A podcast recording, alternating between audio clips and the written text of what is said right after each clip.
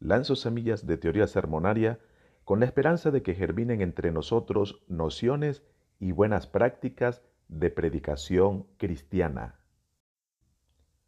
¿Cuál es el fin de la predicación cristiana? ¿A qué debería aspirar? Distinga entre el fin de la predicación y los propósitos de un sermón. La noción que tenga de las aspiraciones de la predicación afectará su manera de predicar los sermones en sus distintos tipos, propósitos u ocasiones. En la predicación, Dios se propone dar a conocer su palabra, su persona y sus propósitos. Recuérdelo con 3P. Palabra, persona, propósitos.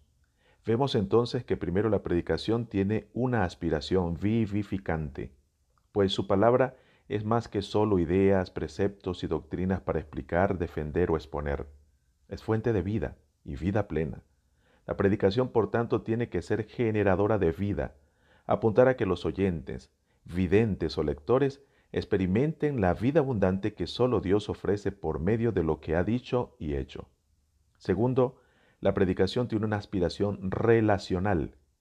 Tiene que buscar que los oyentes, videntes o lectores sepan del autor de esa vida plena, tengan una comunión personal con Él y den evidencia de esa comunión en las demás relaciones de la existencia.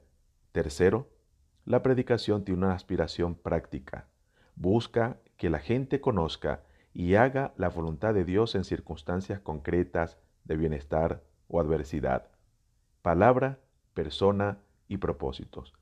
Tres grandes aspiraciones de la predicación cristiana.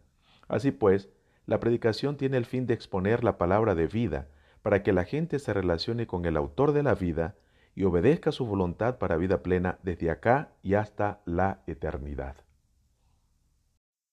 que tu predicación sea cual semilla pequeña que llega a ser ese gran árbol frondoso, al cual vendrán todo tipo de aves de todas partes para guarecerse, alimentarse y vivir. Yo soy Richard Serrano y esto ha sido Proto Sermones.